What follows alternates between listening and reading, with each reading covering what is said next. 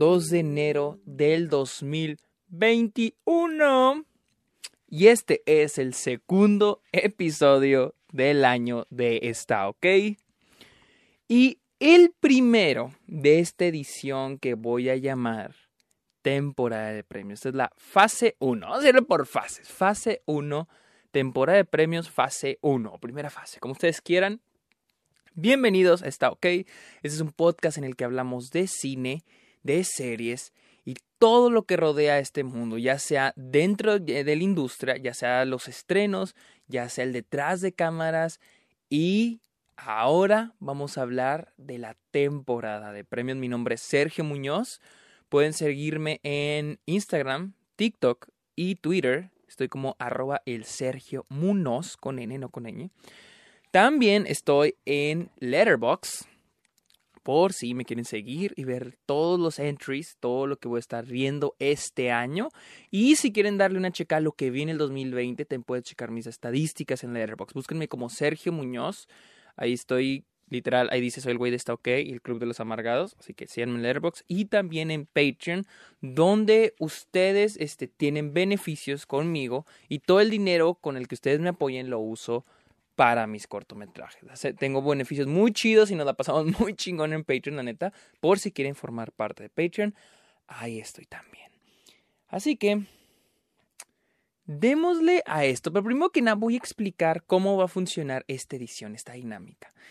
Y es de que ya nos estamos acercando a la temporada de premios 2020, 21 o 20. Es que es raro, ¿no? Yo siempre me confundo con eso porque estamos premiando a lo mejor del 2020 en el 2021, ¿no? Y como sabrán, bueno, para los que no sepan, toda esta carrera, toda esta temporada de premios va en una sola dirección y es hacia los Óscares. Los Óscares es el último evento, porque es el evento más grande de, del cine a nivel mundial, querramos o no, que se han perdido este, credibilidad que si son verídicos, etcétera, etcétera. Eh, habrá sus dudas, yo también tengo mis dudas. o, miren, les voy a dar un consejo. Si ustedes disfrutan una película y ustedes creen que cierta película para ustedes es su favorita y creen que es la mejor del año, esa es la mejor del año, la que ustedes disfruten. Porque los Oscars tienen sus estándares, tienen sus reglas y tienen sus métodos también que durante estas, estas, estos episodios, esta edición, voy a estarles explicando más o menos cómo funcionan los Óscares, en qué momento estamos ahorita, quiénes son los favoritos en cada categoría, quiénes son los frontrunners, cosa que puede cambiar porque nos falta muchísimo, muchísimo para los Óscares, que al parecer hay que recordar que gracias a la pinche pandemia, los Óscares fueron movidos al 25 de abril del 2021. Por lo general son a finales de febrero, inicios de marzo, creo que el año pasado fue inicios de marzo. Y este año va a ser a finales de abril, el 25 de abril.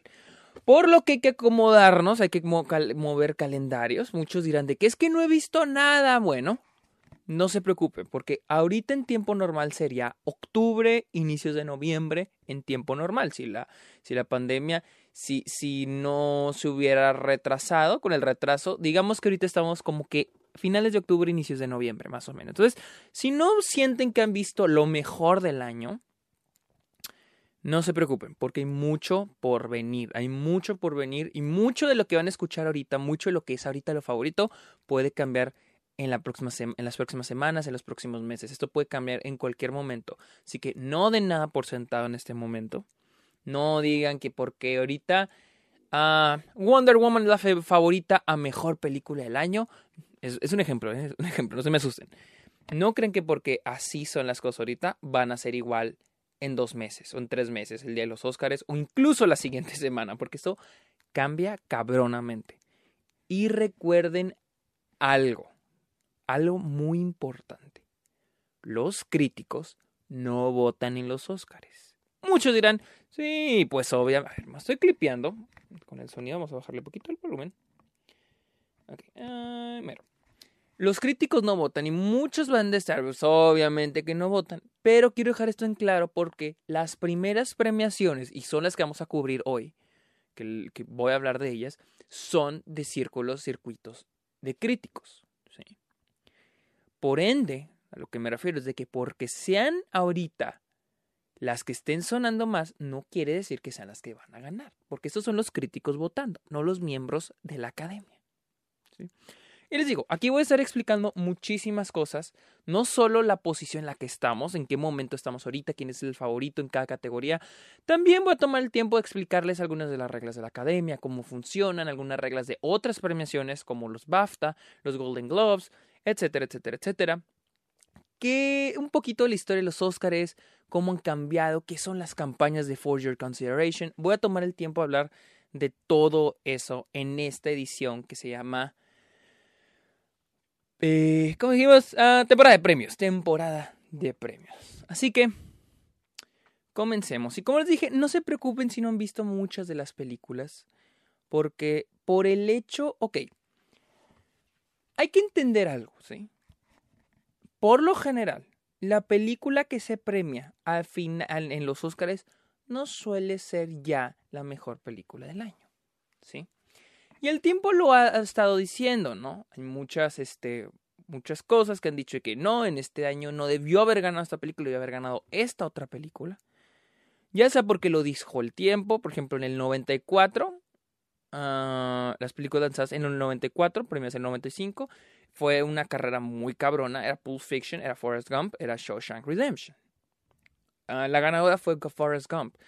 Pero ya con el tiempo la gente ha dicho, tal vez la que debió haber ganado era Shawshank Redemption o Pulp Fiction. ¿sí? Mucha gente ha dicho que no, no debió haber ganado Forrest Gump. Probablemente en el momento dijeron de que no, ok, perfecto, que ganó Forrest Gump. Hay otras excepciones, como en el caso del 2004 6, no recuerdo, con Crash. ¿sí? Que en el momento cuando se premia Crash, la gente sí está de que no mames, esa película no, debió haber ganado. Igual que con Green Book, hace dos años de que no mames, no debió haber ganado en el momento. No, tuvo, no tuvo que pasar cinco años, tres años para darnos cuenta que estuvo mal. Así que, pero ¿cómo funciona todo esto? ¿sí? Hay que entender que a partir de los 90, el güey este, Harvey Weinstein, revolucionó lo que serían las campañas. No, no, ni siquiera revolucionó, las inició las eh, inició lo que son las campañas de para su consideración o en inglés for your consideration. ¿Y qué son? Es que ya las películas, si se fijan, tienden a estrenarse, las películas que tienen como que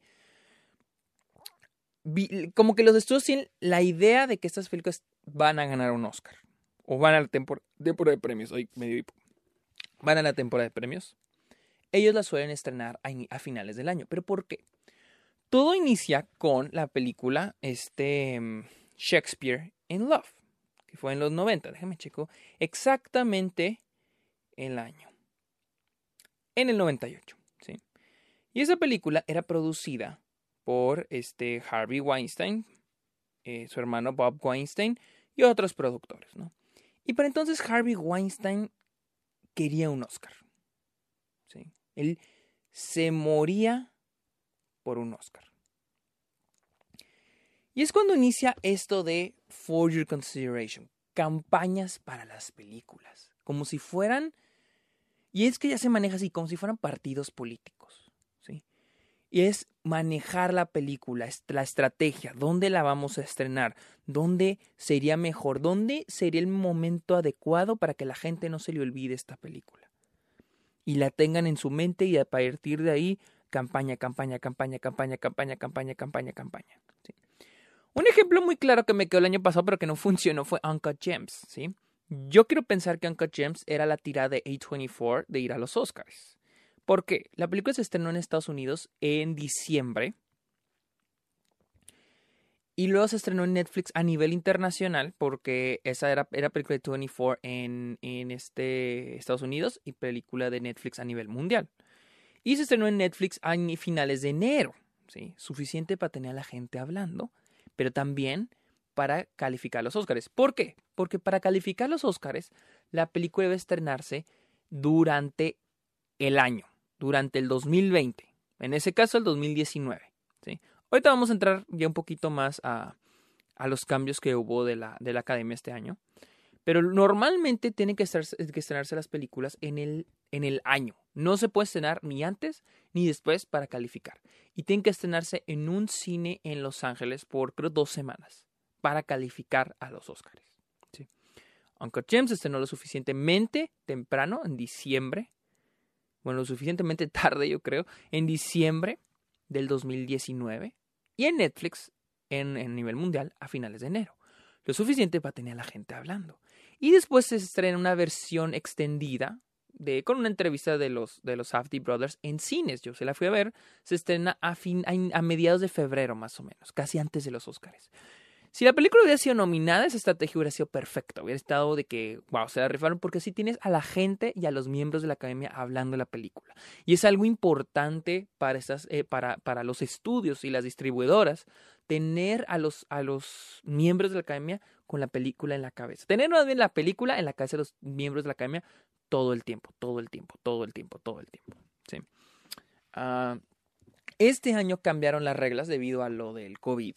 Y es de que ahora las películas, la fecha límite, déjenla busco. Aquí, aquí está la fecha, aquí ya la encontré. La fecha, las fechas para que la película sea considerada es de enero 1, 2020 a febrero 28, 2021. Es decir, las películas tienen hasta febrero del 2000, eh, febrero 28 de este año para estrenarse y poder eh, calificar en, en, este, en los premios. También una regla que cambió es de que, porque ahora por la pandemia, las películas no se pueden estrenar en cines. Entonces, una de las reglas es que las películas pueden calificar a los Oscars si su intención era ser llevadas al cine. Y ustedes dirán, ¿cuál es la intención? O sea, como que, si, imagínense una, una, ah, película que iba a streaming y ahora digan, no, ahora nuestra intención era llamar al cine para calificar. Bueno, no, no es tan sencillo, no es tan pelada. Y es de que hay películas como Bad Education, que salió en HBO. Esta es una película, pero para HBO, para televisión. ¿Y cómo, cómo determinan esto? Bueno, esto lo determina el rating o la, clasificación que se le da a la película. ¿Quién la clasifica? Puede ser la FCC, la Federal Communications, ah, no sé qué, que es la que está encargada de toda la radio y la televisión en, Estados Unidos. Es el comité. Es la, que regula, es gubernamental, la que regula todo lo de comunicaciones en Estados Unidos. La FCC califica las películas y las series de televisión. ¿sí? Pero si va a los cines, la tiene que clasificar, tiene que aprobar la MPAA, la Motion Picture Association of America. ¿Sí? ¿Ya ven la diferencia? No es lo mismo. Entonces, si la, la califica, la MPAA es una película que iba a los cines, que iba a distribuirse en cines principalmente. Si la califica este, la, la, este, mm, la FCC, es una que va a la televisión. Vayan a Netflix. No sé si en México o Latinoamérica funciona, están las clasificaciones americanas. Pero si, por ejemplo, buscan a... si buscan The Irishman, ahí les va a ser la clasificación rated R, clasificación R. Sin embargo, si buscan una, alguna otra como algún documental, busquen algún documental, busquen... Eh, pinche madre. Busquen las Tres muertes de Maricela Escobedo, el documental mexicano. Búsquenla y vean ahí, y ahí va a salir TVMA, TVMA, creo que es MA, creo es, que es Mature para adultos, creo. Entonces, esa es la clasificación que se le da. Les digo, no sé si en Netflix Latinoamérica aparezca, pero en Estados Unidos se aparece.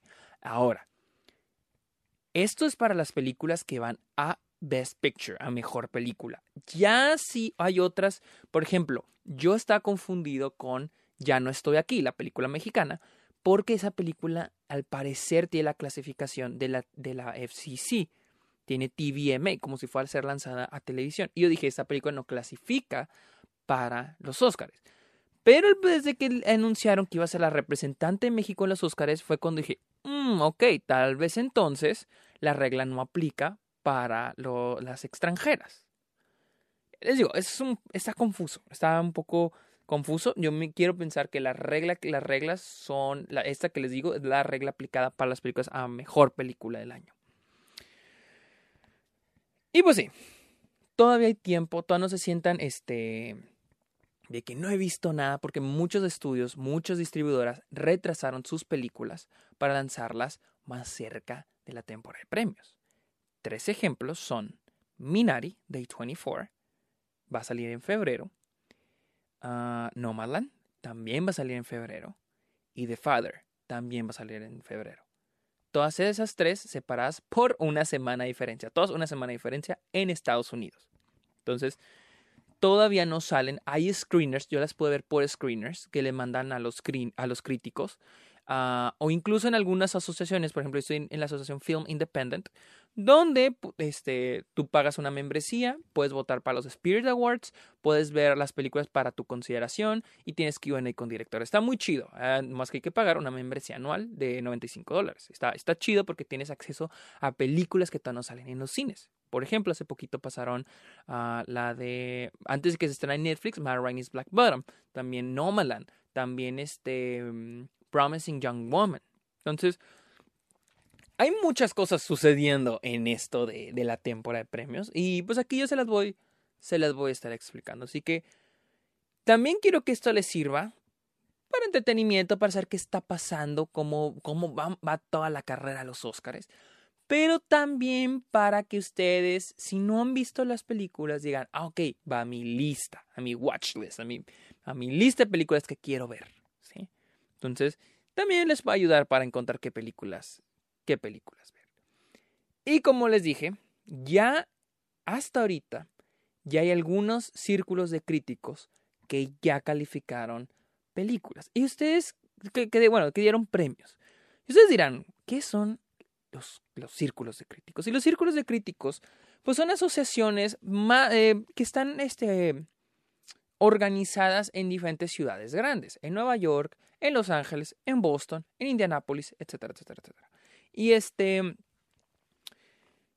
Y ya sea puede ser todo en una sola ciudad y una organización, o pueden ver más de una organización en esa ciudad, y todos esos críticos califican sus mejores, sus películas favoritas del año. Dicen, ok, esta es la mejor película para mí, esta es la front runner. O, si front runner es el, lo que le llaman el, segundo lugar, déjenme ver, el segundo lugar y ellos dicen quién gana en su, en su círculo de críticos. Hay películas, por ejemplo, hay películas como Roma, que creo que Roma se llevó todos los círculos de críticos en su año, creo. Pero el chistoso es que no ganó el Oscar a Mejor Película. Es lo que les digo.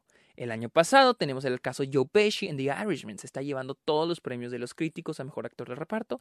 No ganó el Oscar. También tenemos el ejemplo de Adam Sandler y a este Adam Driver. Traían más premios de críticos que Joaquín Phoenix. De hecho, Joaquín Phoenix solo se ganó, ganó muy poquitos y ganó el Oscar. ¿sí?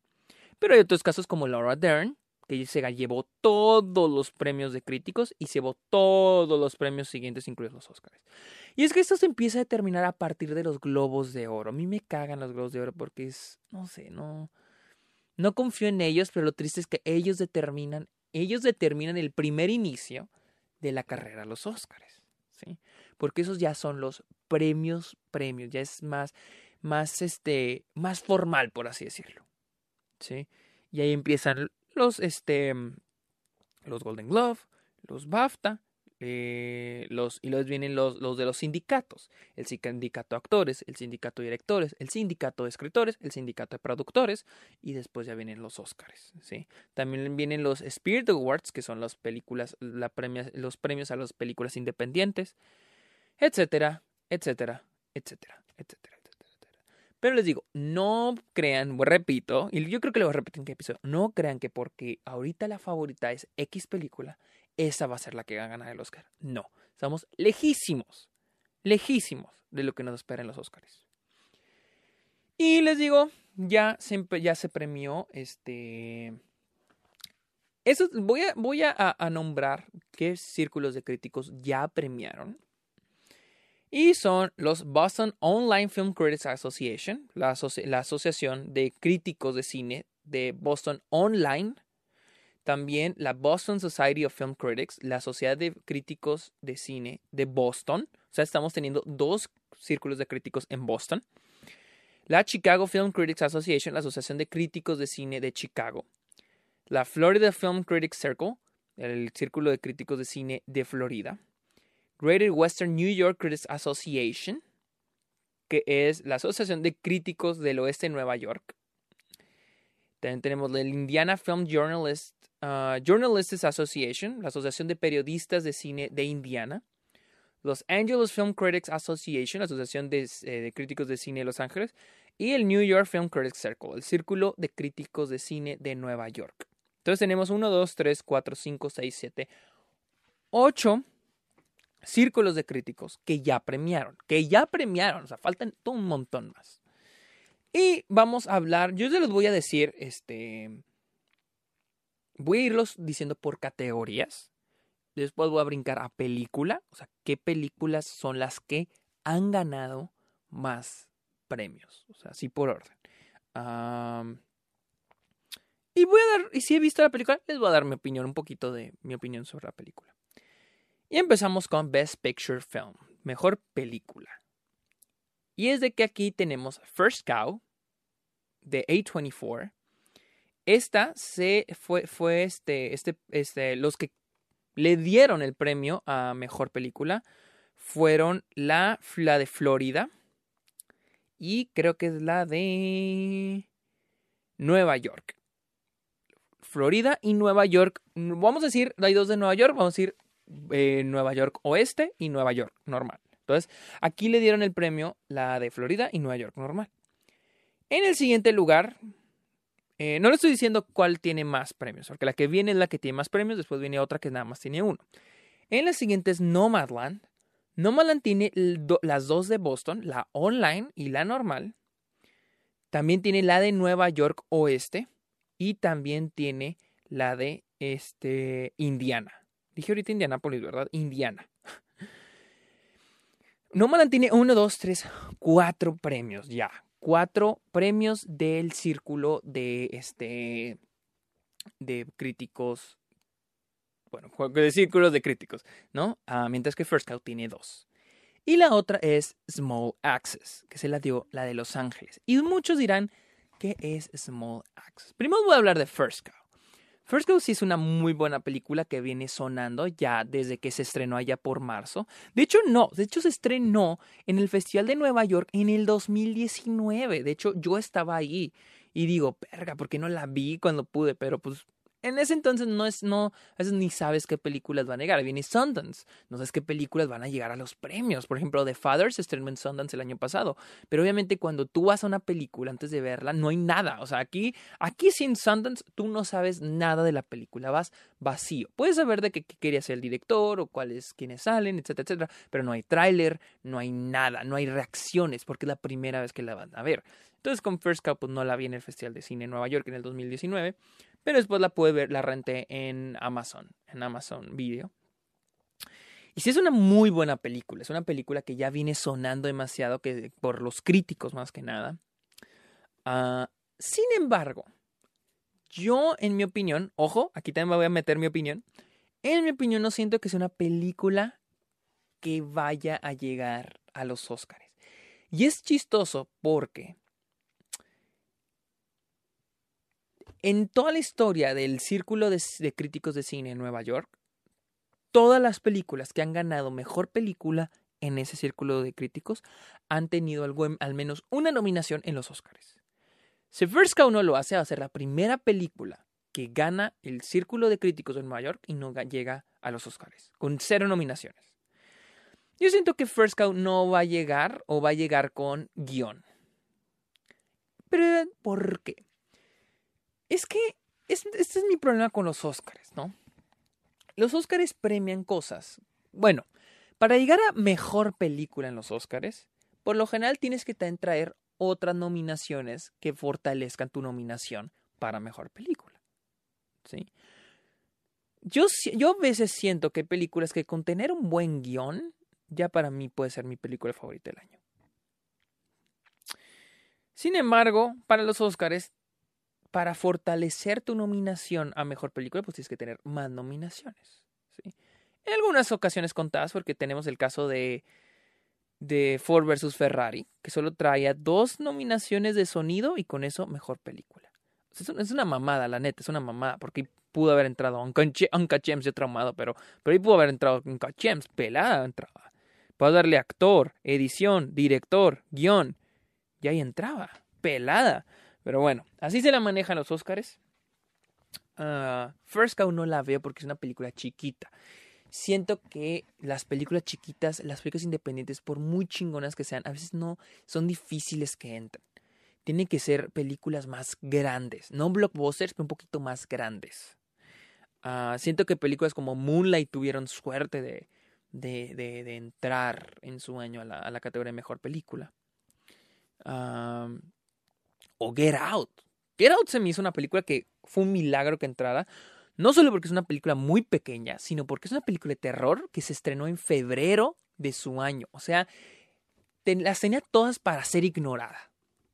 Sí, o sea, las traía todas y ganó mejor guion. Y eran las favoritas a mejor película en su año. Entonces, hay sus excepciones, hay sus excepciones, pero hay, hay, hay ciertos estándares que a veces por eso uno dice que nada, por eso a mí me gustan los Oscars por lo que lo disfruto, disfruto la temporada de premios, me gusta predecir, pero último ya ya algunos ya desde hace algunos años es como que ya ya no, no me va a estresar. Si pierde si pierde tal no me voy a estresar, la neta. y es por eso que hay otras películas que se llaman Oscar Bates como Bates. ¿Qué es Bates? Este, un, este... Ay, cebo... Carnada, carnada, como carnadas para el Oscar, ¿no? Películas que las ves y dices, a huevo, estas películas las hicieron para los Oscars, ¿no? tiene la estrategia, tiene todo para irse a los Oscars. No ganar, pero para entrar a los Oscars. Un ejemplo es Green Book, ¿no? Una película, feel good movie, uh, que es una feel good movie, una película que te haga sentir bien, que de repente tiene un momento trágico, pero de repente al final todos son amigos y la chingada. Trae actores de renombre. Trae un, trae un, guion decente. Este, está muy promocionada a finales del año. Es un poquito más, este, pues, eh, no familiar, pero algún tema general, un tema genérico. En este caso es, no es que sea un tema genérico, el racismo, pero está tomado, está abarcado de una manera genérica, de una manera que la audiencia la pueda digerir y los miembros de la academia. Hay que recordar que en la academia hay 9000 miembros, de los cuales la mayoría son viejitos, blancos, grandes ya, que están a punto de morirse. Y a ellos les gusta ver cosas tranqui, cosas que digan, ah, mira, está acá, como que social justice, cosas de problemas sociales, pero también que no estén tan explícitos, ¿no? Ah, algo que, puedan asociar con eso.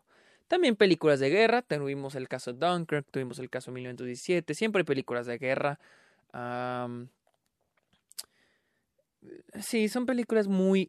Que, ya es como que van a llegar a los Oscars. Este año tenemos Hillbilly Valley, creo se llama, de Ron Howard. Ron Howard, uno típico director, es un buen director, pero no un gran director, que suele traer Oscar bites una película con, les digo, que suelen apostarle mucho también a, las, a los actores, a traer a grandes actores y ponerlos a hacer grandes cosas. En el caso de Green Book, pues, trajeron a Vigo Montersen y a este Mashal Ali.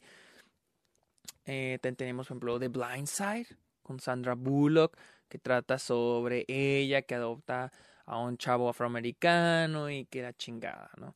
Hidden Figures, tenemos el caso de Hidden Figures, incluso yo siento que Cats, la, abominación que salió el año pasado, antepasado, porque es 2021, yo siento que Cats era un, un Oscar bait en su tiempo, o sea, yo creo, o, o al menos esa era la intención hasta que salió todo mal y ya fue como que ya valió madres, ¿no? También tenemos las películas en el espacio como First Man, aunque First Man no es, no fue tan tan este bien recibida para los Oscars. Una gran película, pero no fue, no le dieron tanta atención.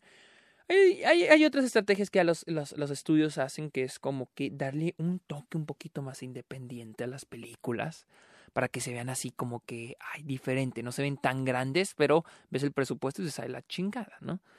Un ejemplo es Joker, que es una película que se ve así como que un poquito más indie, pero eso no es indie, ¿no? Es el pinche presupuesto que hay en la película. Y es una película de cómics. Eh, otro ejemplo es A Star is Born. Nace una estrella con Bradley Cooper, Lady Gaga, tienes a Sam Elliott, o sea, traes un pinche reparto carito. Y pues traes algunas producciones medio caras, pero le dan ese look, ese, esa apariencia como indie, ¿no? Porque ya es un poquito más appeal a lo que quiere la academia, la nueva generación de, de, de, de miembros de la academia que entran, pero algo ya más, este, algo más que ya entre a lo, a lo indie, porque es lo que más llama la atención, y más porque ahorita, ¿por qué lo, por qué lo indie está teniendo más atención? Pues porque ahora los festivales están teniendo un poquito más de poder en lo que llega la temporada de premios, ¿no? Ahora ya se le da más reconocimiento a los festivales, tienen más prestigio que antes. Ahora lo que ves en los Oscars es potencia, digo, en los festivales es potencia para los Oscars. Antes no, antes nada más lo que salía en los cines, ¿sí? Este, algo más tradicional, les digo, como 1917, que no era una película que salió en festivales, salió directamente a cines y es un y es una película entretenida, es una película de guerra, una película que, que es fácil de digerir, a diferencia de Parasite. Parasite es una película que viene de Cannes y luego se estrenó en el Festival de Nueva York, se estrenó en un montón de festivales y viene la gente hablando de ella, de ella, de ella en los festivales todo el año. También este, habla temas sobre las clases sociales, pero lo trata de una manera más sutil, un poquito cruda, es más sutil, no es tan obvia. Mientras que tenemos otras películas, digo, como este. Digo, como Green Book, que habla del racismo, y es muy obvio que habla del racismo, pero no toca, o sea, es lo típico, ¿no? Lo típico del racismo. Entonces, esos son los, los Oscar baits, ¿no? Películas que están hechas con la intención de que vayan a los Oscars. ¿sí? Ah, yo siento que Star is Born, por ejemplo, de Bradley Cooper, un Oscar bait de Warner. Ah, pero, por ejemplo, Parasite no es un Oscar bait. Parasite es una película que resurge gracias a que la gente habla, que la gente la amó. O sea, un Oscar bait, nomás para que para concluir sobre los Oscar baits, es aquella película que probablemente cuando la están haciendo, desde que hacen la preproducción, es como que, ok, esta película va tiene intención de ir a la temporada de premios. Mientras que las otras, pues las películas más indies, las películas indies ni siquiera piensan en eso, están de que yo solo quiero acabar de esta pinche película. Pero sigamos. Uh, les digo, Nomadland, Nomadland, que es la que ahorita tiene más premios, este, yo ya la vi también, excelente película, excelente película. Uh, yo había hablado con unos críticos y decían, es que Nomadland está muy chingón y probablemente es la mejor película del año pero sigue entrando en lo chiquito, en lo que ya les dije, entra en lo chiquito, en lo que es este más independiente, no tiene tantas cosas grandes, pero por, por lo que he estado viendo, yo siento que cada vez agarra más fuerza para los Óscares. Pero repito, los críticos no son miembros de la academia, ellos no votan, puede, todo, todo puede cambiar en cuanto empiecen los globos de oro. Uh, pero sí, Nomaland sí tiene un poquito más de fuerza que First, que First Cow porque tiene más fuerza. Las dos, digamos, pueden entrar a guion, pero eh, No Malanten tiene fuerza en dirección, trae fuerza en fotografía y trae fuerza en la actuación de Francis McDormand. Y con eso para mí es suficiente para que pueda llegar a la categoría Mejor Película en los premios Oscar. Y la otra es Small Access de, de este Steve McQueen, que fue el director, que es el director de 12 Years a Slave, 12 años de esclavo. Small Access. ¿Quiénes han escuchado Small Access? Small Access es una, es una, es una serie de películas de la BBC. Bueno, de Steve McQueen, que se distribuyen en Inglaterra eh, por la BBC y en Estados Unidos en Amazon Prime. En otros lados no son de conseguirlas. Así que si tienen un VPN, tal vez y tienen Amazon Prime, puedan conseguirla ahí. ¿sí? Son cinco películas. Es una miniserie con cinco películas. ¿sí? Y muchos críticos las están tomando como películas. Pues aquí es un ejemplo. Los Ángeles premió las cinco películas. Es un poco raro lo que está sucediendo aquí, porque tenemos... se está premiando, ok, son cinco películas, son, este, bueno, ni me acuerdo el nombre, pero hay críticos que las están tomando individualmente y están premiando que fotografía a este a esta película de Small Access. Small Access es toda la serie y las películas son, por ejemplo, Education, este Red, White and Blue, esa es otra. La otra es este Alex Whittle. La otra es este Lover's Rock. Y la otra no me acuerdo cómo se llama, que de hecho es, mi favor, es una de mis favoritas. Y son cinco películas, ¿sí? estima McQueen las manejó como películas. Y muchos críticos las están manejando como películas. Sin embargo, aquí lo que está haciendo Los Ángeles es premiar a las cinco películas. Es premiar a Small Access. No especificaron a cuál de, los, de las cinco películas. Es premiar a Small Access. Y aquí es donde la gente salió y dijo, ok, está bien que Small Axe lo están considerando como cinco películas. Pero es chistoso que estén premiando a, digamos, Lovers Rock, por ejemplo, mejor fotografía. Pero de repente me dice que Small Axe es una sola película cuando son cinco películas. Entonces, aquí está medio raro, pero también, pues también no hay, no hay reglas establecidas por los críticos. Ellos califican lo que, como que ellos quieran. Entonces, Small Access es otra, sí se la recomiendo mucho, son cinco películas y están muy chingonas, la neta están chingonas. De esas cinco, cuatro entraron a mi lista de lo mejor del año, porque sí, wow, wow. El trabajo de Steve McQueen ahí, su, la dirección, las actuaciones, la fotografía, el diseño de producción, todo es excelente en Small Access. Y pues sí, esas son las únicas tres películas, entre comillas, porque Small Access en sí es el conjunto de cinco películas que están eh, que traen más premios, por así decir, hasta el día de ahorita, hasta el día de hoy. No estoy contando festivales que sí ganaron premios en festivales, como Minari, que ganó el premio de la audiencia y del jurado en Sundance, eso no lo estamos contando, lo estamos contando a partir de ahora los críticos. Y estas son las tres, son Nomaland, First Cow y Small Access. Vamos con la siguiente, que es Mejor Director, Mejor Directora, porque en este caso nada más hay una y es Chloe Shao. Chloe Shao ha ganado todos los premios de críticos. Chloe Shaw, la directora de Nomadland. Y wow, sí, wow con la dirección de esta película. Bien merecido. Uno de los favoritos son, este, por ejemplo, para los Oscars, ahorita están de que... E-, e-, el favorito ahorita sigue siendo para muchos este güey... Uh, ¿Cómo chingado se llama? David Fincher que dirigió, quien dirigió Mac, ¿sí? ¿Por qué David Fincher? Este es, este es otro ejemplo de clickbait, ¿no? De clickbait, pendejo, de Oscar bait. Uh, Mac no siento que sea tanto un Oscar bait, pero sí lo van a manejar igual. The, the Trial of the Chicago Seven. Por ejemplo, ahorita les digo, ahorita las, que han ganado son, volviendo a mejor película, First Cow, Small Access y Nomadland. First Cow es muy difícil que llegue. Small Access, por reglas del Oscar, no va a llegar. Entonces no lo nos Nomaland. Y aunque es pequeñita, siento que ahorita la favorita sigue siendo The Trial of the Chicago Seven. ¿Por qué? Porque es una película de Aaron Sorkin, alguien ya conocido por directores y escritores.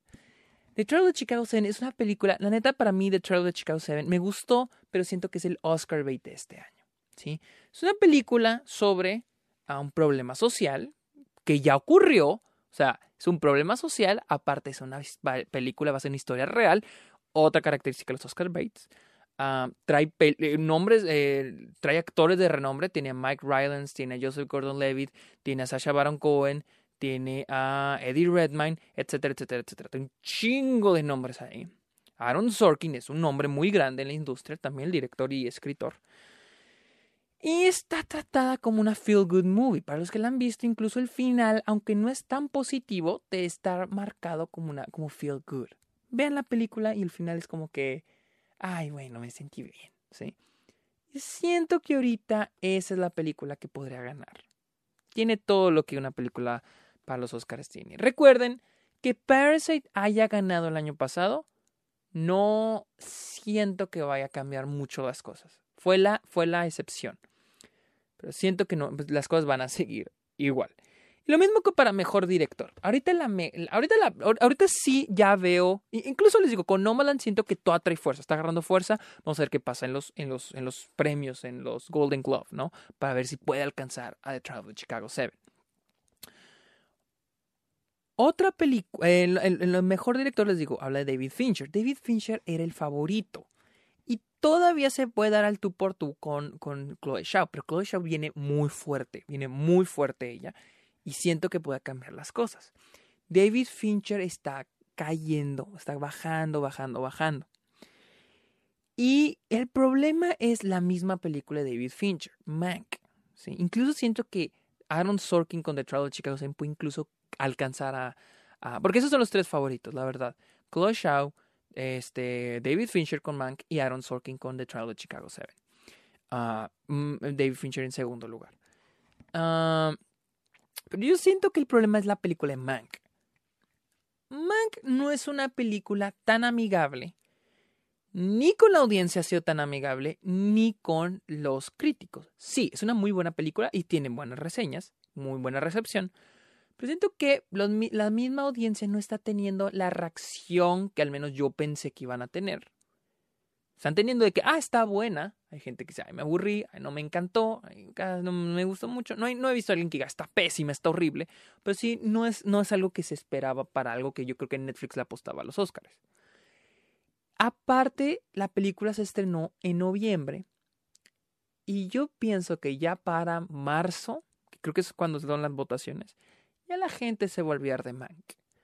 Incluso pienso que puede pasar con The Trial of the Chicago 7 que es contrario a Nomaland, porque en realidad Nomaland no se ha estrenado. Nomaland se va a estrenar en febrero. O sea, todavía Nomaland puede agarrar fuerza con los premios de los críticos y en febrero estrenarse en cines en Estados Unidos y agarrar todavía más fuerza. Mientras que Trial of Chicago 7 y Mank ya se quedaron atrás, ya, ya se habló de esas películas, ya se estrenaron, ya estuvo. Esa es la desventaja que ahorita trae Netflix. Netflix trae un chingo de películas, trae también estas dos, trae uh, Matt Rainey's Black Bottom y creo que se me está yendo por ahí otra. Pero estas son las tres fuertes. Pero el problema es que Netflix como plataforma de streaming es ya muy típico que las películas de Netflix se vayan olvidando. Dejemos de hablar de ellas. Ah, nomás hablamos de ellas cuando se estrenan y ya estuvo. Y Nomaland es la ventaja. Se estrena en febrero y va, la gente va a empezar a hablar de ella. Ya la gente está hablando de ella, los críticos están hablando de ella, la están premiando. Vamos a ver en febrero, toda falta que se estrene. Y el problema con Mank y The Trail of Chicago 7 es de que estas películas ya se estrenaron y lo que se habló de ellas ya se habló. Entonces, este puede ser algo bueno para Nomaland, la neta. Este es algo muy bueno para Nomaland. Hay que recordar que también vienen otras películas. Les digo, hablaba de estas tres, que es Nomaland, The Father y, y perdón, First Cow, no, este, um, Nomaland, The Father y pinches Minari. Ya las vi las tres, chingoncísimas las tres, y se están en febrero, pero ustedes dirán, bueno, estas son películas que ya críticos vieron, pero hay una película que nadie ha visto, y es Judas and the Black Messiah. Ya hay un tráiler, es con este Daniel Kaluuya y este la Keith, este, eh, la Keith, la Keith del de Atlanta, la Keith, no, la Keith.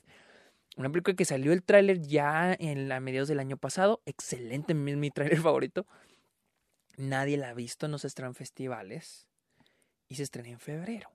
Y esa es una película que puede cambiar la temporada, perdón, la temporada de premios en todos sus aspectos. Porque puede que entre a la categoría de mejor película y puede que entre a la categoría de actuaciones. Ahorita los mejores actores, ahorita tenemos los favoritos a mejor actor pero puede cambiar con Judas and the Black Messiah, que nadie la ha visto. La otra que nadie ha visto, bueno, apenas ya empezaron a hacer screeners, es Cherry para Apple TV con Tom Holland y es de los Rousseau. No se tiene tanto, o sea, no se contempla tanto que llega a los Oscars como se tiene con Judas and the Black Messiah, pero también podrá dar la sorpresa, porque no, nadie la ha visto. Entonces, estos son cambios, digo, todo puede cambiar. También eh, voy a mencionar estos, pero no, no tienen mucha relación con los Oscars, porque no hay una categoría de esto. Es ah, mejor debut de un director, la mejor película de un director. Tenemos este Rada Blanc, The 40 Year Old Version, que ganó la de Los Ángeles y la de Nueva York. Uh, The 40 Year Old Version es muy buena película. Está en Netflix, la pueden ver. Está excelente. Es una de mis películas favoritas del año. Emerald Fennel, eh, Promising Young Woman ganó la de Florida y ganó la de... ¿Cuál es esta? La de Chicago. Ah, Promising Young Woman no la he visto. Es otra que se puede colar a la categoría de mejor película. He oído muy, muchas, muy, pues, eh, cosas muy buenas de esta película. Yo la quiero ver, la voy a ver la siguiente semana que vuelva al paso, la voy a ir a ver al cine. La otra es Darius Marder, Sound of Metal. Director de Sound Metal, ganó la de eh, Nueva York Oeste y Florian Seller por The Father, el padre, que ganó el de Boston, el de Boston general. Ah, no viene la de Boston Online, probablemente no tiene categoría de mejor debut como director. También The Father, excelente película, ya les dejé mi review. Y tenemos la categoría de mejor actor, ¿sí? Ahorita eh, vamos a ver quiénes han ganado. Uno de esos es Riz Ahmed por Sound of Metal, el sonido del metal, que ganó la del oeste de Nueva York. Chadwick Boseman por Matt Rainey's Black Bottom, que ganó la de Chicago y Los Ángeles. Anthony Hopkins, que ganó por The Father y ganó la de Boston y la de Florida. Y del, Roy Lindo, el de The Five Bloods, que ganó el de, el de Boston Online, el de Indiana y el de Nueva York. Delroy Lindon, el de The Five Bloods, ha, dado mucho que hablar entre los críticos. Es, uno de los favoritos de los críticos y es el que tiene más premios, por lo, por lo visto. Seguido por The Father y Chadwick Boseman y después Riz Ahmed. No más para meter mi opinión, como siempre. Mi favorito aquí es Anthony Hopkins. Después Riz Ahmed y después Chadwick Boseman.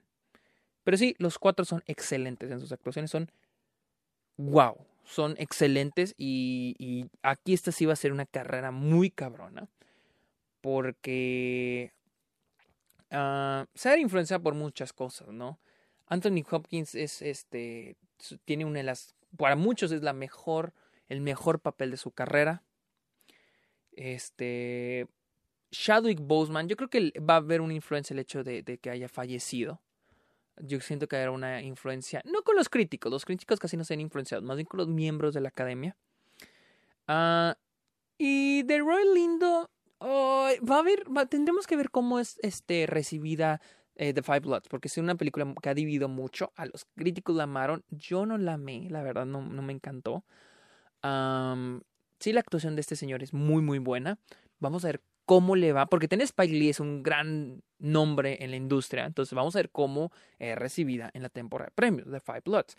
Y ya dependiendo de cómo es recibida, vamos a ver cómo le va en la temporada de premios. Yo creo que estos cuatro, y si eh, Judas the Black Messiah es, es tan buena como dicen, yo siento que la Kid se puede meter aquí. La Kid, este, vamos a su nombre porque me siento muy mal, me siento bien simplón. La Kid Stanfield. La Kid Stanfield se puede colar aquí. Estos serían las, los cinco nominados para el Oscar. Riz Ahmed, Chadwick Boseman, Anthony Hopkins, Roy Lyndon y dependiendo de cómo es Judas and the Black Messiah, la Keith Stanfield. Ah, sí, no veo eh, Tom Holland. no sé, no, no, no sé. Es, que no he oído muchas cosas, pero sí mucha gente espera demasiado de Judas and the Black Messiah. Ojalá no sea una excepción. Ah, como Vice, me acuerdo que Vice, Vice es otro clickbait. Eh, clickbait chingado, Oscar bait. Ah, porque es una película sobre política, sobre lo que ocurrió, este nombre, este actores de renombre, desde Christian Bale, Steve Carell, Amy Adams. Uh, es una película que no se estrenó en, festivales, se estrenó directamente en cines. Y, mucho, y era una de las favoritas. Hasta que se estrenó, a mucha gente no le encantó. De todos sí llegó a los Oscars. Ah, y les digo, de todas estas, pues sí, yo siento que estos podrían ser los favoritos al Oscar. Les digo, es el saber, aquí sí, el saber quién va a ganar está cabrón, porque estamos hablando de que Chadwick Boseman y Anthony Hopkins traen el, número, el mismo número de premios, dos. Roy Lyndon trae tres, pero también siento que va a depender de cómo es recibida la película por los premios. Y Riz Ahmed trae uno. Riz Ahmed siento que es el menos favorito. Chistoso porque era mi favorito hasta que vi The Father. Era mi actor favorito del año. Pero siento que estamos hablando de un actor joven les digo, está culero lo de los Oscars, porque a veces tienes que contemplar otras cosas como que a veces no es, porque no premian lo mejor. O sea, dice mejor actor, pero a veces no premian al mejor. También tiene tres cosas que ver. Por ejemplo, Riz Ahmed es joven, tiene una super carrera por adelante, por delante. Y muy probablemente no leen el Oscar, como sucedió con ah, Timothy Chalamet contra Gary Oldman. Timothy por esta Call Me By Your Name y Gary Oldman por este Darkest Hours. Yo honestamente prefiero la de Timothy, era mi actuación favorita de ese año, creo. No me considera mi favorita del año, pero menos de las nominadas. Pero era evidente que no le iban el premio a él porque él es joven, su carrera está empezando, mientras que Gary Oldman ya tiene una carrerota y no tenía un Oscar. Entonces, pues a Gary Oldman. Y lo mismo aquí, Riz Ahmed no siento que pueda ganar. Ojalá sí. La neta no tengo problema con ninguno de estos, con ninguno de estos actores. Todos, todos son excelentes, la neta. No tendré ningún problema. Chadwick Boseman, pues, si no, si siguiera vivo, probablemente estaría en la misma posición que Rish Ahmed. Sin embargo, que haya fallecido puede que tenga una gran influencia en la votación de los miembros de la academia. Anthony Hopkins, les digo, Anthony Hopkins puede que sí, puede que no. Va a haber varias cosas que van a influir. Una cosa es que ya es un veteranón, ya tiene un Oscar. para muchos es uno de los mejores actores de la historia. Y aún así están diciendo que esta película es uno de sus mejores papeles en su carrera, imagínense. Va a también depender, o sea, puede que sí, puede que no, por el hecho de que ya es veterano y ya tiene su Oscar. Pueden decir, no, vamos a hacerlo Chadwick Boseman pero va a depender de la recepción que la película tenga en durante los premios y pues cuando se estrene. Porque también Chadwick Boseman podría perderse, le puede ir el premio de las manos si este si ocurre lo mismo que está que puede pasar con Mank y The Trial de Chicago 7, que la gente deje de hablar de la película. ¿Sí? La, la, suerte que tiene ahorita Chadwick Boseman es de que los críticos lo están premiando. Diferencia de Mank, y Detroit de Chicago que no están recibiendo casi premios de críticos. No están recibiendo premios de críticos y pueden quedar olvidadas. Chadwick Boseman sí le está recibiendo y puede que ahí se cuele el, las promociones. Puede que pase lo mismo que con Laura Dern el año pasado con A Marriage Story. La empezaron a premiar todos los críticos y terminó ganando el Oscar. Sin embargo, Laura Dern no traía competencia. Este año, Chadwick Boseman trae un putero de competencia. Y lo tenemos del Roy Lindo que The Roy Lindo siento que trae muchas, trae mucha oportunidad, va a depender de cómo reciba la película.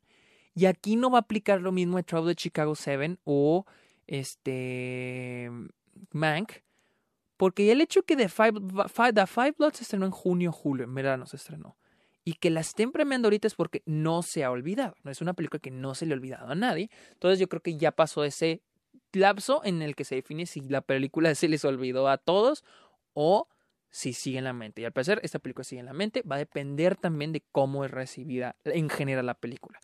Mejor actriz. Y tenemos a Sidney Flanagan por Never Rarely, Sometimes Always, que ganó el de Boston y el de Nueva York. Frances McDormand por Nomaland, que ha ganado el de Boston Online, el de Chicago, el de Florida, el de Nueva York Oeste y el de Indiana. Y Carrie Mulligan por Promising Young Woman por que ganó la de Los Ángeles. Uf.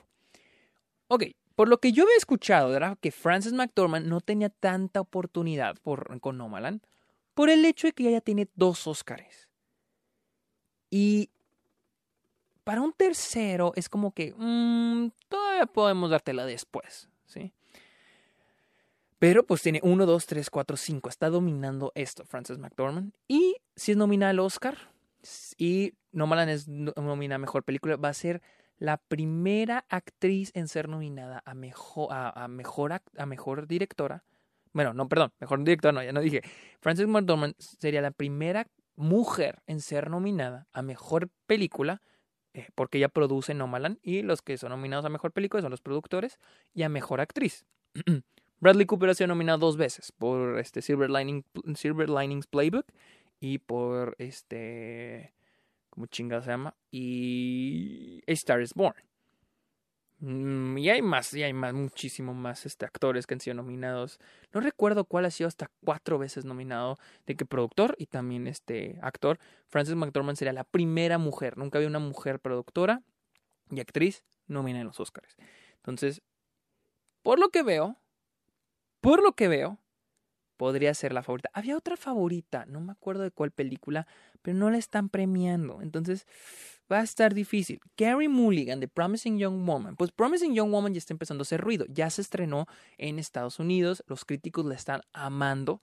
Vamos a ver cómo es recibida en los premios. Y, va yo, yo, creo que Carrie Mulligan, aunque Promising Young Woman, si no llegue o no llegue a mejor, a mejor este, a mejor película en los Oscars, yo siento que Kevin Mulligan se podría colar igual. La veo difícil con Sidney Flanagan de Never Rarely Sometimes Always. Está en una de mis películas favoritas del año. ¿Y por qué la veo difícil?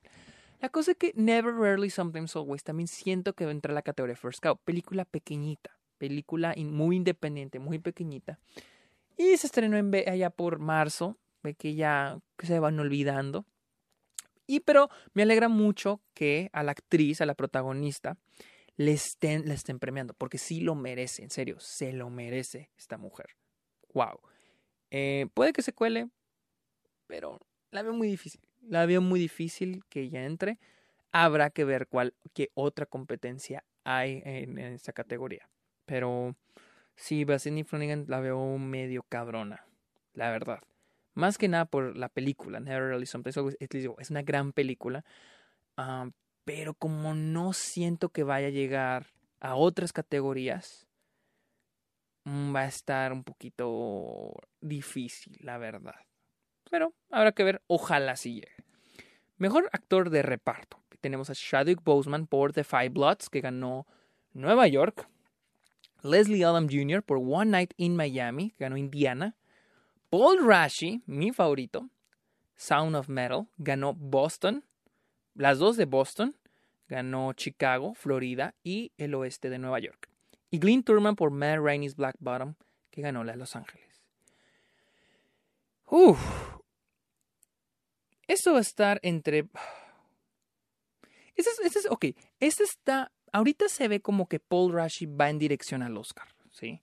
Chadwick Boseman con The Five Bloods no creo que tenga las mismas posibilidades que tiene, por ejemplo, de, de Roy Lindo con la misma película. Siento que Chadwick Boseman, no. Y se me hace muy difícil que le den. Sí se puede, sí se puede, que le den dos nominaciones por distintas películas en diferentes categorías. Pero no creo que vayan a hacerlo este año. Habrá que ver, no creo que suceda y solo trae una, que es la de Nueva York. Leslie Adam Jr., One Night in Miami. No la he visto, te la voy a ver la siguiente semana en, El Paso. Ah. Era uno de los favoritos, creo que se espera un poquito más por lo que he leído, se espera un poquito más de reacción, más de premios. Pero el problema es que llegó, es que Sound of Metal fue una película que sorprendió, fue una película que nadie, que nadie, nadie esperaba. Sí se estrenó en festivales, creo que en el 2019 se estrenó en unos festivales, pero era una película que no creían que llegaría al tope de ir a la temporada de premios. Y Paul Rush es alguien que está dando la sorpresa en esta categoría.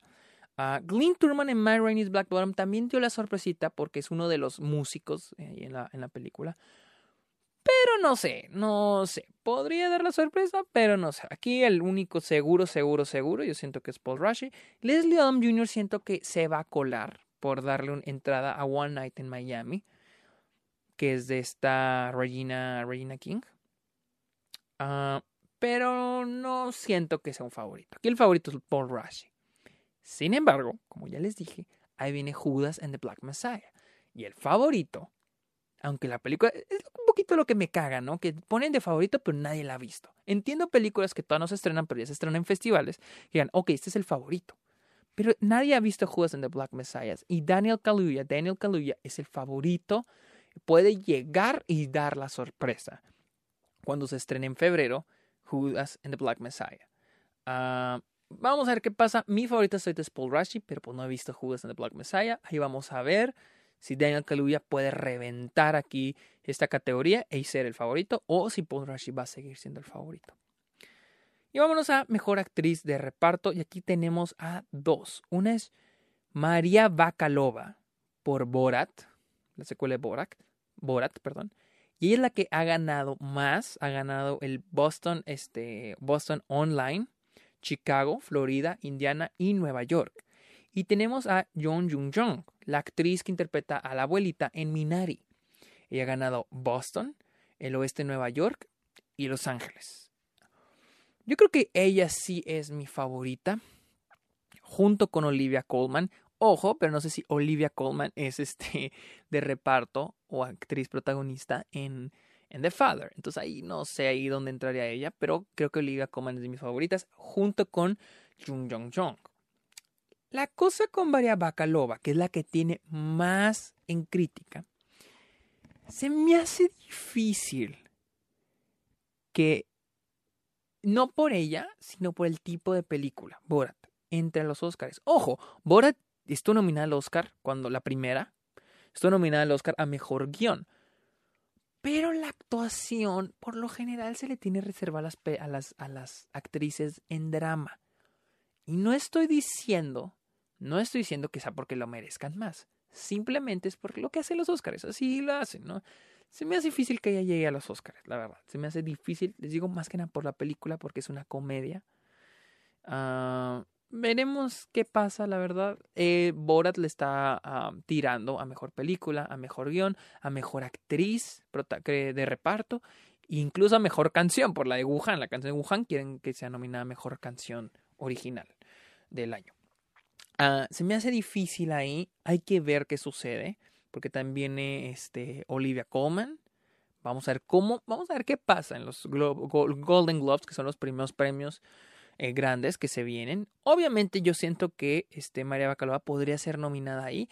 Pero por el hecho de que los Golden Globes tienen nominación a mejor película de comedia. Entonces yo creo que van a aprovechar de que no todas las actrices sean de drama y darle chance a una de comedia ahí.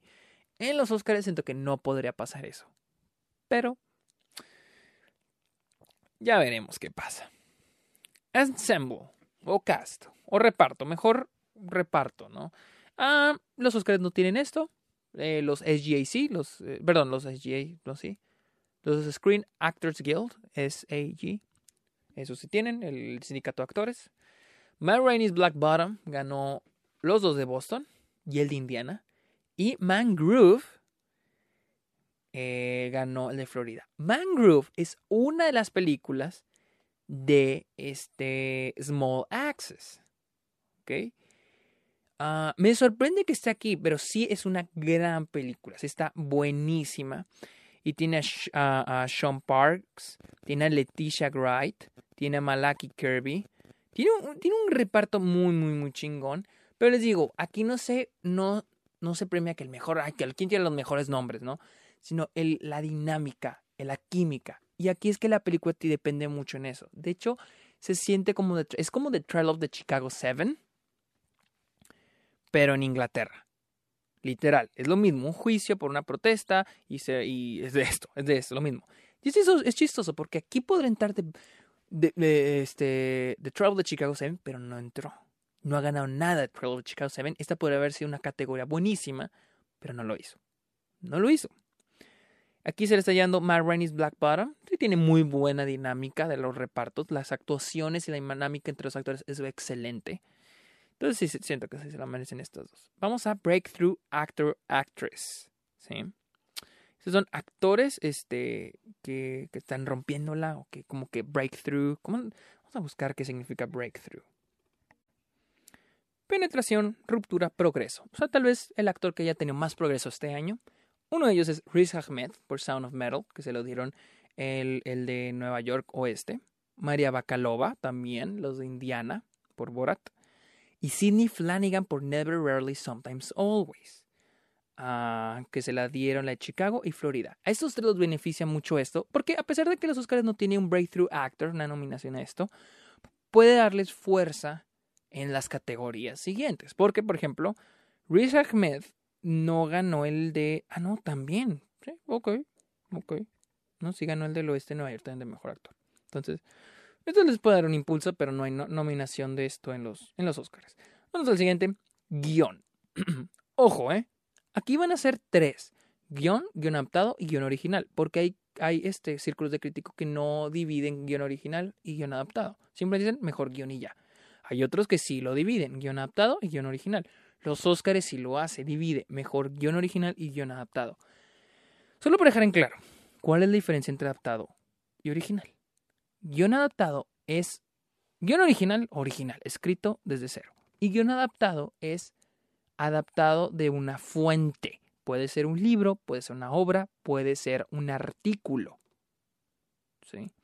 Tenemos ejemplos como Ah, hay otros, ah, por ejemplo, los de Harry Potter podrían entrar mejor guion adaptado porque es basado en un libro. Sin embargo, no hay, que, no hay que confundirnos porque esto me confundía. Para mí a veces era de que basado en historia real era adaptado porque era un, basado en una historia real, ¿no? Como Straight Outta Compton del 2015 estuvo nominada a mejor guion original. Pero es que adaptado es estrictamente la adaptación de un libro, novela, artículo de periódico y Star Compton, aunque era una película basada en una historia real, no está basada, no era una adaptación de algo. Entonces, vamos a mejor guion, así, general. Y es de que I'm Thinking of Ending Things, escrita por Charlie Kaufman, tiene las dos de Boston. Never Rarely, Sometimes Always, de Lisa Hitman, por Nueva York y Promising Young Woman por Emerald Fennell por Los Ángeles. Esas son las tres. La que tiene más es I'm Thinking of Ending Things. Ah, me sorprende ver Never Really Something's Always y la verdad a mí es, una gran película y espero que si llega a los Oscars ojalá sí llegue y se cuele la de guion junto con First Cow. Pero no sé. Guión adaptado, así vas a hacer en algún libro, alguna película, etcétera, etcétera. I'm Thinking of Ending Things de Charlie Kaufman, eh, Florida, o sea, ya tiene tres de guion. Y Nomaland, de Chloe Shaw, se le dio en Chicago, el oeste de Nueva York e Indiana. Viene poderosa, viene fuerte Nomaland, tiene tres aquí. Ah, I'm Thinking of Ending Things tiene otras tres. Vamos a guion original. Minari por Florida. Florida le dio el de mejor guion adaptado. Perdón, mejor guion original. Y Never, Rarely, Sometimes, Always. Aquí está otra vez de Lisa Hitman con guion del oeste de Nueva York, con el de Chicago y el de Indiana. O sea, Never, Rarely, Sometimes, Always tiene uno, dos, tres, cuatro, cuatro premios. Minari tiene uno. Nomaland tiene uno, dos, tres. I'm Thinking of Ending Things tiene tres. ¡Wow! No espera que Never, Never Rarely Sometimes Always viniera tan fuerte. Ojalá sí se cuele. Ojalá, en serio, ojalá sí se cuele a mejor guion ahí en los Oscars. O sea, ojalá le den la oportunidad. Pero yo siento que al final esto va a estar peleado. No, es que siento que la otra es Nomaland o I'm Thinking of Ending Things. Pero I'm Thinking of Ending Things no viene tan favorita en otros. Y Nomaland si gana el, el Oscar. Ya estamos hablando de cosas un poquito más lejanas. Si gana el Oscar y directora, que es ahorita la favorita directora, si, no gana película es un robo. O sea, estaría ganando las dos que ganó Bong Joon-ho el año pasado por Parasite. Y por lo general que gana guion es el que se lleva el Oscar. Cuéntenle, en los últimos 30 años solo ha habido como 4 o 5 películas que no se han llevado el guion y sean mejor película. Pero yo siento que esto sea más inclinado para, para Nomaland. Mejor fotografía. Tenemos Small Axis. Eh, fotografía por Xavier eh, Kinkner por Los Ángeles. Es chistoso porque aquí es donde le dieron el premio a Small Access por Lovers Rock, por una de sus películas. Los Ángeles le dio el premio por Lovers Rock. Pero al último le dieron el premio a todo el conjunto de películas. Ahí fue donde estuvo medio raro. Mank, Eric Messerschmidt, eh, Florida. Nomaland, Joshua James Richards, las dos de Boston, Chicago y el oeste de Nueva York. O sea, Nomaland es la favorita. Es, eh, aplica la misma que con director. Man, que era una película que era la favorita para fotografía. Pero parece Nomaland, al menos con los críticos, se las está robando. Vamos a ver qué sucede ya cuando lleguemos a los premios más fuertes. Que yo siento que podría robárselo Man. Podría entrarse agarrarse el protagonismo de fotografía.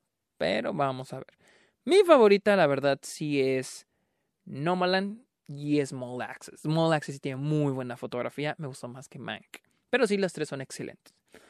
Mejor diseño y producción, Mank, Donald Graham Burt por Chicago, Florida y Los Ángeles. Ese es el único que ha ganado diseño y producción, Mank. Mejor edición, The Father, Yorgos Lamprinos. No es Yorgos Lantimos, Yorgos Lamprimos. Que creo que él, la trajo tan con Yorgos Lantimos, pero bueno, anyways que por Los Ángeles. I'm Thinking of Ending Things, Robert Frazen, Boston y Chicago. Y Nomaland, Chloe Shaw también editó la película. ¡Wow! Esta mujer lo hace todo. Chloe Shaw por Boston eh, Online, Boston Online y el oeste Nueva York. Mi favorita aquí en edición es The Father, pero mi favorita. Pero aquí las fuertes son I'm Thinking of Ending Things y Nomaland. ¿sí? Vamos a ver qué sucede, vamos a ver qué, qué pasa. Aquí no tengo aquí una que diga, ay, esta es la que se, la, la, que tiene más probabilidades de llegar a los Oscars. No tengo así una ya determinada. Pero, vamos a la siguiente. Mejor soundtrack. Minari, Emil Moseri, Boston. Boston normal, regular. Soul, Trent, Trent Reznor y Atticus Ross. Boston Online, Perdón, ahorita dije Boston general. Ok, Seoul, Boston Online, Chicago, Florida, Nueva York Oeste y Los Ángeles. es que Trent, Reznor y Atticus Ross son los favoritos a llevarse. Minari tiene un excelente soundtrack, excelente. Pero es esas, es esas películas que desafortunadamente llegaron cuando tenían más competencia. David Fincher. David Fincher llegó cuando Chloe Shaw viene cabronzota, más fuerte que él. Y lo mismo aquí puedo decir, Trent Reznor y Atticus Ross vienen cabrones porque te iniciaron un trabajo genial con Mank y con Soul y yo siento que ellos son los que se van a el Oscar. Son los favoritos. Efectos y visuales. The Invisible Man, El Hombre Invisible con, en Chicago y Possessor en Florida. Son los únicos que premiaron estos dos, estos dos críticos, eh, círculos de críticos son los únicos que premian efectos visuales. Película animada. Soul entre Florida e Indiana. Wolf House, no es Wolf Walkers, Wolf House. Creo que Wolf House es, déjenme busco, porque se me hace que es de un país de Latinoamérica, no sé si es de, Perú, uh, La Casa Lobo. Y es una película del 2018, no sé si puede entrar a los Oscars. Es de Chile, perdón, Chile y Alemania. Esta ganó la de Boston regular y Wolf Walkers. De Boston Online, Chicago, el oeste de Nueva York, Los Ángeles y Nueva York. Wolf Walker es la favorita de los críticos. Yo sí me metido en internet y a los críticos que sigo siempre amado Wolf Walkers más que Soul. En lo personal a mí me ha gustado más Soul, pero yo no tengo ningún problema si llegan los Oscars y gana Wolf Walkers o Soul, no, me importa, los dos son excelentes. Ah, pero hay que entender que por lo general este premio se lo lleva Disney Pixar. ¿sí? Así que, pero vamos a ver, hay que ver cómo es premiado en los Golden Globes. Eso sí puede ser una gran diferencia, cómo son premiados por las otras, por las otras este, premiaciones, por, los otros, por las otras ceremonias. Si Wolf Walkers empieza a ganar el premio de película animada en, en, en perdón, en Boston, en, en pinches, en los Golden Globes y luego en los BAFTA, eh, tal vez sigan, agarre fuerza y le puedan ganar a Saul. Pero habrá que ver. Documental documentales, que los documentales siguen muy fuertes. Collective, ya les dice mi reseña. Boston, normal. Dick Johnson is Dead, de Chicago e Indiana. The Painter and the Thief, The Thief, el ladrón, Boston Online. Time, el oeste de Nueva York, Los Ángeles y Nueva York. Y You Don't Know Me. You Don't Know Me. Know Me así. De Florida. Yo vi Collective, Dick Johnson is Dead y Time. La favorita ahorita de los críticos es Time. Sí. Pero siento que Collective y Dick Johnson is Dead, yo siento que Dick Johnson is Dead puede dar la sorpresa, ya que la directora es alguien ya de renombre en la industria, más en, el, en lo de... En, en, el círculo de documentaristas, ¿no? Christine Johnson, ¿no? Es alguien que ella es cinematógrafa y es directora de fotografía de documentales. Ha trabajado con muchos directores. Uh, déjenme busco algunas de las películas que ha hecho. Ha, trabajado en un montón de documentales. Y hace poco sacó una en el 2016 llamada Camera Person. Que ella es el conjunto de tomas que haya recopilado en todo su trabajo. Y estuvo nominada al Oscar. Ah, ah, no, no, no, no, perdón, no estoy nominado Oscar, pensé que sí. Ah, pero sí siento que ya podría dar más por el nombre que ella tiene en la industria. Ah, también Dick Johnson is Dead es buena, pero no, no fue mi favorita documental. Mi favorita es Collective. Time también es muy buena, pero yo no he visto The Painter and the Thieves y You Don't Know Me. Entonces, sí que esta también está así como que a la verga a ver qué pasa. Ah, International Feature Foreign Language Film, películas internacionales o películas en idioma extranjero. Another Round, Chicago e Indiana, tiene dos. Beanpole, está excelente, vean el movie. Los Ángeles, Bacurau, trae Boston Online, Nueva York, Los Fuertes, así se llama, Los Fuertes, Florida, La Llorona, que te oído que está muy buena, no la he visto. Ah, no es la del conjuro, es otra. Trae eh, Boston, la normal. Y Minari, que es la de Western, Nueva York. Puta madre, Minari no es una película extranjera. El hecho, el hecho de que la película esté habla en coreano no es una película extranjera. Eso es lo que se me da una mamada. O sea, se me hace hasta racista. O sea, Estados Unidos ni siquiera tiene un idioma oficial. Esto, y el inglés no es el idioma oficial de Estados Unidos, pero no hay idioma extranjero. En Estados Unidos no existe el idioma extranjero porque no existe un idioma oficial ahí. Pero ay, qué mamada. Igual, Minari no va a llegar a los Oscars a mejor película extranjera porque los Oscars tienen otras reglas y Minari no entraría ahí. Eh, Another Round es la favorita, honestamente, a, este. Mm, a mejor película extranjera. Collective, el documental que les mencioné ahorita, podría colarse como el año pasado, creo que fue Honey. Ay, ¿cómo se llama, güey? Ah, no me acuerdo, pero. Mm, no me acuerdo qué era, pero fue nominada a la a mejor película extranjera y mejor película, mejor documental. Puede que Collective se cuele, es película de Romania, se puede colar ahí a mejor película extranjera en los Oscars. Another Round ahorita es la favorita. Mi, yo traigo ahorita La Llorona, no sé, es que esa es mi cosa. Está raro lo de las películas extranjeras, porque he visto listas de la favorito de las películas extranjeras y hay unas que ahorita no se han estrenado, que se van a estrenar en febrero, enero. No sé si ya se vieron en, festivales. Hay otros ejemplos como Bakurao y Bimbo. La cosa es de que eh, Bakurao se estrenó este el 2019 en Latinoamérica y Brasil. Es de Brasil. Yo la vi, está muy chingona. La vi en el canal Cartier. Pero en Estados Unidos se estrenó en marzo del 2020. Yo no sé si esta película califica para los Oscars, porque yo no sé, por ahí leí que sí fue representante de Brasil el año pasado, entonces yo ahorita ya no calificaría. Aquí es donde no sé, porque les digo, los críticos no manejan las mismas reglas. Lo mismo pasa con Bimpo.